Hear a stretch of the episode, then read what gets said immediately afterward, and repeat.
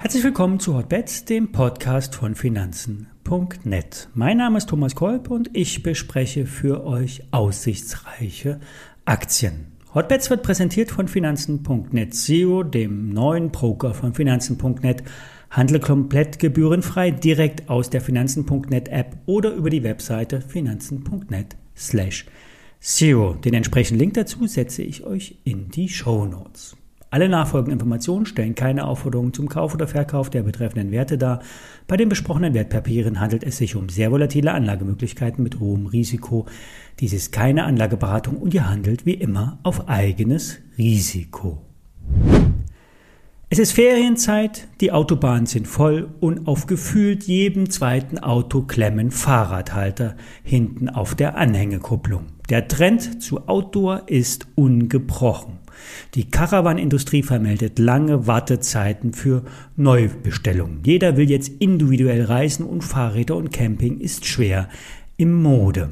Ein Anbieter von Fahrradträgern, Dachzelte, Markisen für Camper, Gepäckboxen und vieles mehr ist die schwedische Thule. Und das Unternehmen ist spezialisiert auf hochwertige und damit hochpreisige Freizeitartikel.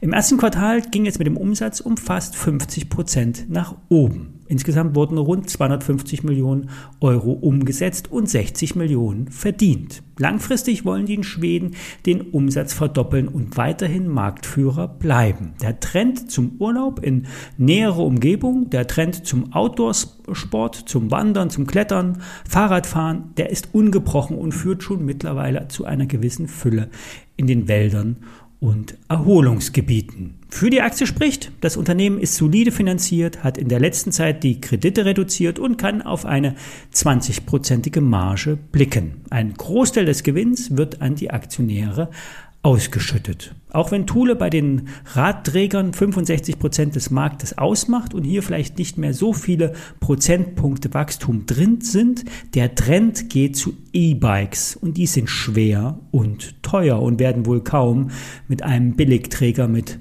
120 Stundenkilometern und mehr über die Autobahn transportiert. Hier ist das Wachstum ungebrochen und das Ganze sogar mit einem nachhaltigen Ansatz. So soll der CO2-Ausstoß um 50 Prozent reduziert werden. Ja, und das passt zur Zielgruppe. Gut situierte, vermögende Mittelager. An der Börse wird äh, der Wert mit dem zweifachen Umsatz bezahlt, KGV 26. An den deutschen Börsen ist, die, äh, ist der Wert mittlerweile handelbar, aber sehr markteng. Hier nur limitiert ordern. Der Wert ist mittlerweile ausgebrochen und der Trend sollte weiterhin anhalten. Dass in Corona-Zeiten viel mehr Wein getrunken wurde, hat vielleicht der ein oder andere bei sich selbst gemerkt. Ich schließe mich da nicht aus. Auch wenn ich zum Weinkauf bei mir um die Ecke in Frankfurt-Sachsenhausen lieber selbst zum Weinhändler gehe, lassen sich viele die Weine und Champagnerkisten nach Hause liefern. Havesco ist nach Angaben, nach eigenen Angaben Europas größte Weinhandelsgruppe und macht kräftig Umsatz. Auch die 350 Läden mit der Marke Chucks Weindepot tragen hier zum Umsatz bei. Wein wird extrem nachgefragt und wenn die Gastronomie bald wieder Vollgas gibt, wird der Absatz auch nicht abreißen. Im B2B und im B2C-Bereich werden mehr als 5000 Weine aus der ganzen Welt angeboten. Das erfreuliche Geschäft führt zu einer Ergebnisverdoppelung ob der Trend zum Online-Weinhandel anhält? Mit Sicherheit. Wer neben Wein auch Rendite will, kann sich Havesco ins Depot legen. Einen Hot Deal hat die Börse online noch zu bieten. Fortec Electronic heißt das Unternehmen, ist im Bereich Display-Technologie äh, zu Hause und beliefert große Anbieter mit Display-Systemen, wie an Maschinen zu finden sind, in Geldautomaten integriert oder überall, wo etwas gesteuert werden muss. Dass der Maschinenbau derzeit schwer im Aufwand ist, haben wir hier schon bei Hotbeds mehrfach besprochen. Dass sich nun dieser Trend in die Zulieferindustrie durchschlägt, ist zu erwarten. Zwar werden die Lieferengpässe in der Chipindustrie etwas das Wachstum drosseln, trotzdem löst sich der Investitionsstau auf. Für die Aktie bedeutet das bald höhere Kurse. Der Wert macht sich an aus der alten Range nach oben auszubrechen. Das KGV ist unter 10, die EK-Quote bei um die 70 Prozent und die Netto-Liquidität im zweistelligen Millionen-Euro-Bereich. Börse Online sieht Kurse um 26 Euro. Das sind rund 40 äh, Prozent Potenzial Stand heute.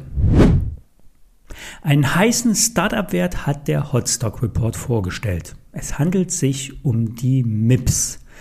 Das Unternehmen stellt Helmsysteme mit hohen Sicherheitsanforderungen her. Diese werden vor allen Dingen in kritischen Sportarten eingesetzt, wie im Downhill, Mountainbike-Bereich oder bei äh, Motorradhelmen, aber auch bei Skihelmen können die Systeme eingesetzt werden. Es handelt sich, vereinfacht ausgedrückt, um einen Helm in, im Helm. Der bewegliche Innenschutz passt sich der Aufprallrichtung an und federt so viel stärker die auftretenden Kräfte ab. MIPS stellt keine eigenen Helme her, sondern lizenziert sein System an die bekannten Helmhersteller aus. Und so muss der Markt nicht aufwendig aufgerollt werden. Das System kann in die High-End-Modelle der gängigen Produzenten integriert werden und MIPS kann durch Lizenzeinnahmen einen stetigen Cashflow generieren. Die Firma ist eher im Startup-Bereich anzusiedeln. Wer will, da schaut sich gerne mal die Aktie an.